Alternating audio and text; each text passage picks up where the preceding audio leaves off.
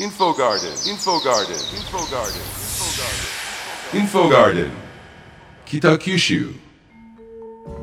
インフォガーデン北九州スペシャルエディションスタジオにはゲストをお迎えしています。えそれでは自己紹介お願いします。はい、えー、株式会社新寮お両立支援プロジェクトメンバーの飯野と言います。どうぞよろしくお願いいたします。よ。ろしくお願いします。お願いします。そして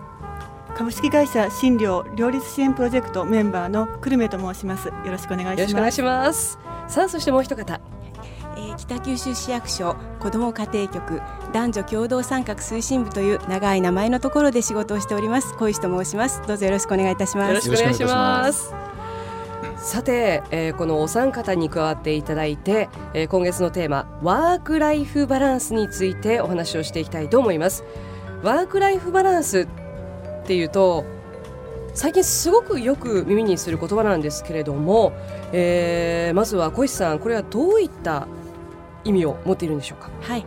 えーワーク仕事と、えーライフの間の調和を図ろうということなんです、えー具体的に言いますと子育てや介護、えー自己啓発それから地域活動とかいった、えー個人の生活と、えー仕事の部分を、えー効率よく働き、えー共に充実させようということなんです、えーそういう意味においてバランスじゃなくてワークライフ、えーマネジメントなんだとおっしゃる方もいらっしゃいます。なるほど、えー仕事と生活のバランス良いバランスを探っていこうよということだと思うんですが例えばそのなぜ今このワーク・ライフ・バランスというものが叫ばれているのかとか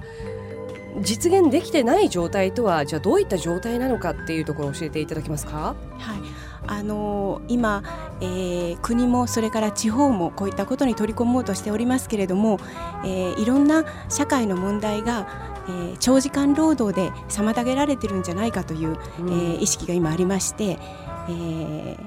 長時間労働で、えー稼いで、えーえー日本があ成長していくという時代の、えーメンタリティ、えーここの枠組みをあの変えていこうとしていることだと思うんですね。うん。それで、えーまあ長時間労働による疲労からくる過労死とか、うん。あるいは、えー女性があーもう少し、えー経済社会や、えー政治分野とかで活躍したいと言っても、えーなかなか今のあの男性並みの働き方に合わせてたのではなかなか進まない、えーそれから、まあ、あの個人生活の中でも長寿社会を迎えましたので、えー労働力の問題やそれから少子の問題それから高齢化による介護の問題などさまざまな、えー問題が出てきてますそういったことに対応するためにはやはり日本全体をもう少し効率よく働いて自分の世界も充実させようとということなんだと思います。うんなんかあの昔から日本人は農耕民族で人の顔色を伺いながらあの波を立てないように、えーやっていくっ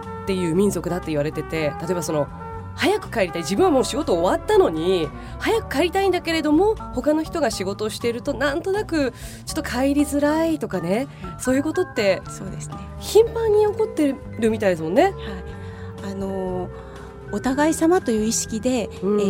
ーそれぞれ、えーあの困ってる人がいる時にはあー少し周りも配慮しながらまた別の方が困ってる時にはその他の周りが配慮しながらということでお互い様という意識で、えー企業の中でも地域の中でも家庭の中でも取り組んでいかなきゃいけないんじゃないかと思います。本当ですよね。もう海外の方はもうはい終わった帰るみたいな感じでねスパッと帰られますけれどもそんな世の中になっていければいいなって本当に思いますがあの北九州市の取り組みとしては例えばどういうことをされてますか？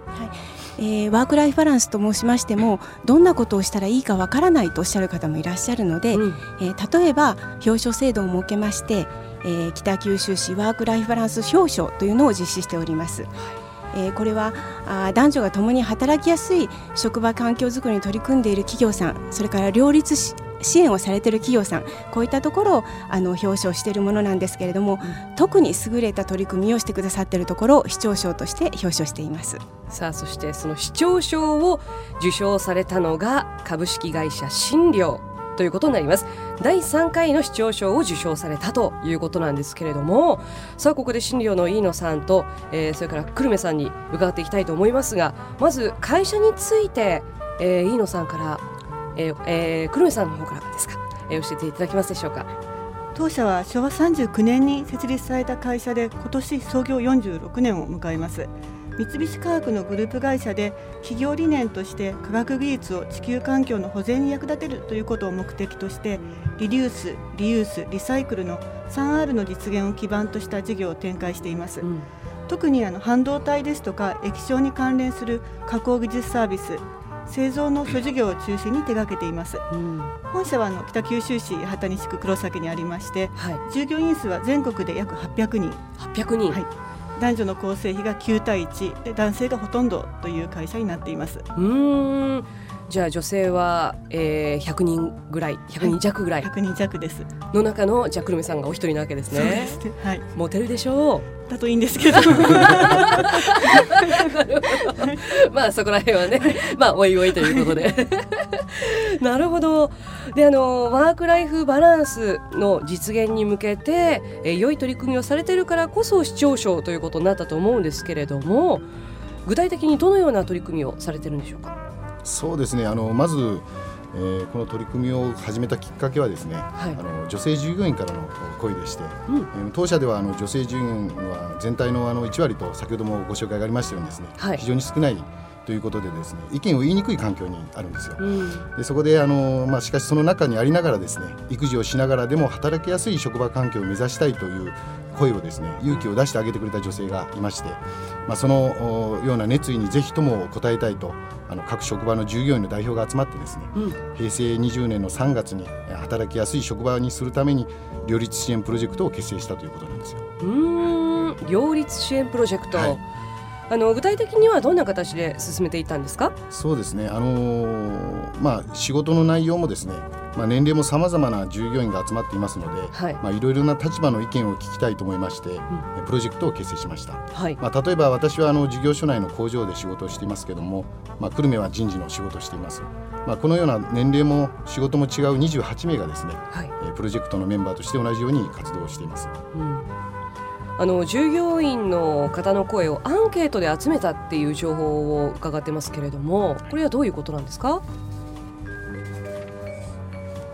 まあ、アンケートではですね、まあ、有給の取得しやすさやですね、はい、育児介護に関する制度が欲しいと思うものを無記名で寄せていただきまして、うん、まあ、アンケートの中で、えー、希望がですね要望希望がまあ強かったものを制度化していきました、うん、例えばあの女性は出産時には当然休まなくてはいけませんけども、はい、男性従業員の中には出産時に休みたいけどもなかなか上司やですね、うん、職場の仲間へ言い出しにくいという声がありまして、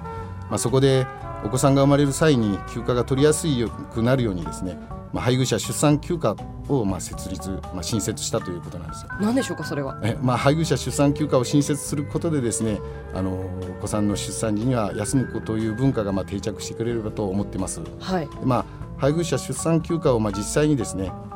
あの昨年あのお子様が生まれた男性従業員のおよそ、まあ、半分にあたる約11名がですね、うん、配偶者出産休暇を取得していまして、うん、まあ、取得者に、まあ、実施アンケートを行ったんですけどもまあ、その出産に立ち会うことができたとかですねまた子供と触れ合う時間が取れたとまた大変好評でした。